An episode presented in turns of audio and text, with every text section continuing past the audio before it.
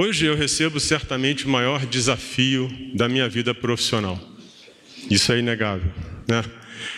Ter oportunidade de compor uh, o governo federal num momento tão difícil como esse para a sociedade, para o mundo, e ter a oportunidade de ajudar as pessoas desse país, isso é uma oportunidade única.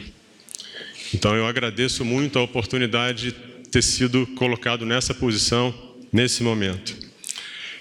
Minha formação básica é médica, eu sou médico, eu fiz a parte clínica médica, médico de família, depois eu fiz oncologia. Trabalhei em cidade pequena, trabalhei em, em hospitais de oncologia. Então eu vivi durante muito tempo a interação médica. Como clínico, como oncologista principalmente, você convive muito. As pessoas são muito próximas de você, as pessoas que você cuida, numa cidade pequena ou num paciente em câncer, que é uma doença bem difícil de, de conviver com. E isso é uma coisa que moldou o meu lado humano. E hoje eu tenho o, o foco, eu tenho colocado isso, o foco que a gente tem aqui, em tudo que a gente vai fazer, é nas pessoas. Por mais que você fale em saúde, por mais que você fale em economia, não importa o que você fala, o final é sempre gente. E é isso que a gente vem fazer aqui: trazer uma vida melhor para a sociedade e para as pessoas do Brasil. O discurso que você acabou de ouvir foi feito pelo novo ministro da Saúde, Nelson Teich. O médico oncologista assumiu o ministério na manhã desta sexta-feira, 17 de abril.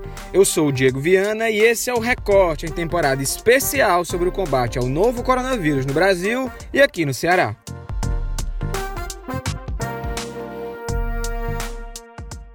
O recém-impossado ministro da Saúde, Nelson Teich, afirmou que o foco da atuação da pasta serão as pessoas. Teich disse que os que mais vão sofrer com os efeitos da pandemia são os mais pobres e destacou que assumir o comando da saúde é o maior desafio da sua carreira profissional. O colunista e editor executivo do Povo, Walter George, comenta sobre a troca no ministério e as expectativas acerca do novo ministro. A substituição do ministro da Saúde na hora crítica do combate à pandemia no Brasil já parece em si uma tragédia. Porém, as circunstâncias que envolvem a decisão do presidente Jair Bolsonaro trocar Luiz Henrique Mandetta por Nelson Tais só dão motivos para mais preocupação. Não existe uma razão objetiva que justifique a medida extrema e assusta que, sem uma causa determinante, se faça uma mudança numa área sensível para o momento decisivo da estratégia do país no enfrentamento de uma crise sanitária sem precedentes. Menos mal que as primeiras declarações do novo ministro, médico afinal, parecem afastar a ideia de uma alteração brusca na política até então adotada, em especial quanto ao necessário isolamento social aplicado em praticamente todos os estados brasileiros. Tais, o novo ministro, também fala na importância da ciência, como enfatizava o antecessor Mandetta, como embasamento principal para as decisões que forem tomadas na sua gestão. Aliás, no discurso de posse, ele diz que o foco precisa estar sempre nas pessoas, independente do que se fale sobre saúde e economia, na perspectiva de definir uma prioridade para o momento. Basta agora que ele consiga se impor sobre o presidente, que continua reclamando do preço que a economia pode pagar pela opção de governadores e prefeitos, exatamente por colocarem o foco nas pessoas, de imporem medidas de distanciamento social para reduzir a circulação do vírus e adiarem, pelo tempo que for possível, o pico da doença, ganhando-se espaço para que o sistema de saúde melhore sua estrutura para dar conta de aumento inevitável na demanda. No nosso caso, infelizmente, preparar-se apenas para enfrentar o novo coronavírus não está sendo suficiente. Ainda durante a posse do novo ministro, o presidente Jair Bolsonaro explicou mais uma vez os motivos que levaram à demissão do ex-ministro Luiz Henrique Mandetta. Além disso, Bolsonaro também defendeu a reabertura do comércio no país. Agora podemos perguntar, né? Por que substituir? A visão minha é um pouco diferente do ministro que está focado no seu ministério. A minha visão tem que ser mais ampla. Os riscos maiores, logicamente, são sobre minha responsabilidade. Eu tenho o dever de decidir. Eu não posso me omitir. Eu tenho que buscar aquilo que, segundo o povo que acreditou em mim, deve ser feito. Uma, a visão do Mandetta, uma visão muito boa, era da saúde, da vida, a minha, além da saúde da vida, entrava o Paulo Guedes, entrava a economia, entrava o emprego. Desde o começo eu tinha uma visão, ainda tenho, que nós devemos abrir o emprego. Porque o efeito colateral do combate ao vírus não pode ser, no meu ponto de vista, mais danoso que o próprio remédio. Eu tenho certeza que o Mandetta fez o melhor, deu o melhor de si para atingir esse objetivo. E eu agradeço, Mandetta, no fundo do coração. Então, essa briga da, de começar a abrir para o comércio né, é um risco que eu corro. Porque se agravar, vem para o meu colo. Agora, o que eu acredito que muita gente já está tendo é, consciência é que tem que abrir. Hoje mesmo, acreditando na imprensa brasileira, vi uma matéria que 50% dos prefeitos estão divididos no tocante à abertura. Até pouco tempo era 100% o contrário, ou 99%. Eu tenho certeza que eles sabem dessa necessidade. Com a pandemia de Covid-19, a aquisição de ventiladores pulmonares tem sido essencial para o tratamento de pacientes infectados pelo vírus e que estão em estado grave.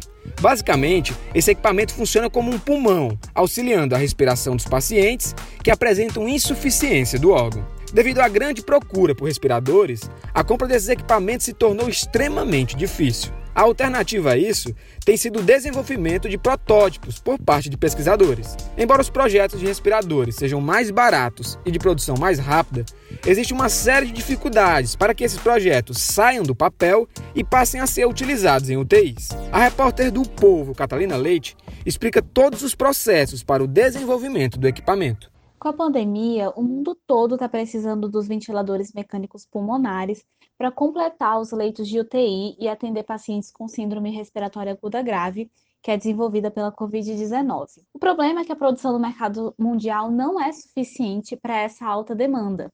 Por isso, muitas equipes de pesquisadores têm desenvolvido protótipos de ventiladores pulmonares mais baratos e igualmente eficientes. A gente vê, de fato, é, na mídia noticiando essas iniciativas, mas parece confuso que ainda faltem ventiladores é, também nos leitos de UTI dos hospitais, né? O problema é que não basta só a ideia e o protótipo, é preciso também uma série de autorizações de equipamentos que demoram a chegar. Por exemplo, no Ceará, nós temos uma equipe de 22 estudantes universitários e profissionais que desenvolveram o Respira. É um ventilador pulmonar compacto com custo estimado de 3 mil reais. Ressaltando aqui que, em média, esse equipamento custa entre 25 e 35 mil reais. É, a equipe demorou três semanas completas, trabalhando 24 horas por dia, para desenvolver a teoria do ventilador. Agora, eles estão recolhendo financiamento para poder montar na prática o primeiro protótipo. Isso vai demorar mais ou menos seis semanas, já que é preciso esperar os materiais chegarem e então testar a máquina, corrigir até ela ficar perfeita. Depois da máquina ficar como os pesquisadores planejam, o projeto tem que ser enviado para a Agência Nacional de Vigilância Sanitária, Anvisa, aprovar. Isso deve demorar mais ou menos, com otimismo, umas três semanas também. Só depois dessa autorização que a equipe vai poder colocar de fato a máquina no mercado. Ou seja, são mais ou menos dois meses de trabalho após finalizar o protótipo.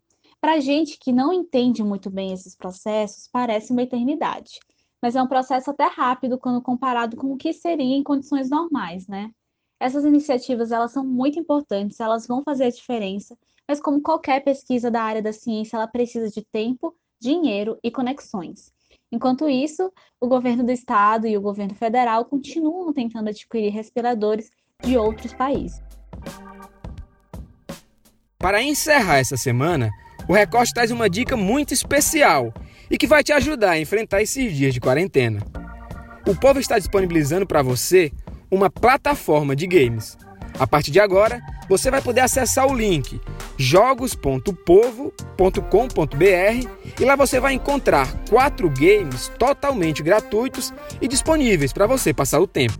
Quem vai explicar mais sobre essa nova plataforma é o Ítalo Furtado, design de interação do povo. Fala pessoal do Recorte, tudo bom? Meu nome é Italo Furtado, eu sou designer de interação no Jornal Povo. Agradeço muito pelo convite e oportunidade de estar falando dessa plataforma que a gente está lançando. O Povo Jogos é uma plataforma online, web, que pode ser acessada em browsers né, em navegadores em geral. No seu PC, no seu notebook, no seu celular, na sua tablet. Nosso objetivo é trazer jogos que de alguma forma possam elucidar sobre assuntos em geral e estimular o gosto pela ciência, como a gente via naqueles programas da famigerada TV Cultura, né, na época em que a gente tinha aí o Bigman, a gente tinha o Castelo Ratimbum, a gente tinha o próprio Ratimbum, enfim. A gente está trazendo quatro jogos para vocês. Desses quatro jogos, dois são feitos diretamente na casa, o qual eu tenho participação direta no desenvolvimento, e dois são feitos através de um evento. É, vamos falar primeiro do evento. O evento foi a Stay Home Game Jam, que é uma maratona, né, uma hackathon de desenvolvimento de jogos, em que o nosso objetivo era fazer com que as pessoas pudessem ser elucidadas, informadas acerca dessa situação do Covid-19, da pandemia, e quais são as principais atitudes e cuidados que essa pessoa pode tomar em relação a isso, beleza? É, desses, desse, dessa Game Jam saíram dois jogos vencedores, né, que são o Stay Home, joguinho muito divertidinho, muito simples, de uma galera muito gente fina, em que você tem que, através de um álcool, né, um, can um canhão de álcool que você tem, você tem que separar as pessoas, colocá-las em casa, as que estão doentes, colocar para se tratar no hospital, colocar máscara na galera, enfim, falando um pouquinho sobre isolamento social. O segundo jogo é o 40 Days, que é da galera lá de Juazeiro do Norte, liderados pela Lavínia Moraes, em que você vive na pele de um prefeito durante 40 dias e você tem que tomar decisões e entender as repercussões das consequências disso na cidade. Os outros dois jogos que foram feitos dentro da casa, é, do qual eu tive participação direta, um é o Cleaning Cell, em que você é um anticorpo e tem que limpar uma infecção que está né, no, no corpo que hospeda você, que você tem que tornar saudável. E o outro jogo é a Pedra da Risca do Meio, né, faz parte de uma coleção chamada Exploronautas, que a gente está começando, em que a gente está falando do Parque Ecológico Marinho da Pedra da Risca do Meio, que acontece aqui no Ceará. Os quatro jogos são acessíveis por navegadores, como eu falei, você pode jogar no seu PC, no seu notebook, na sua tablet, no seu celular, beleza? Então todos eles têm essa possibilidade, esse acesso. Eles são direcionados para pessoas a partir de 6 a 7 anos de idade que consigam usar um mouse, que consigam usar o celular, que consigam né, ter uma cognição mínima para entender algumas mensagens bem simples mesmo, científicas, e que tenham essa vontade de se divertir e aprender se divertindo. Então é isso, quero convidar a todos. Os jogos estão disponíveis no link jogos.upovo.com.br. Vamos lá, joguem, deem sua opinião, digam o que, é que vocês acham. A gente está aqui para servir da forma mais lúdica e educativa possível. Obrigado aí, pessoal.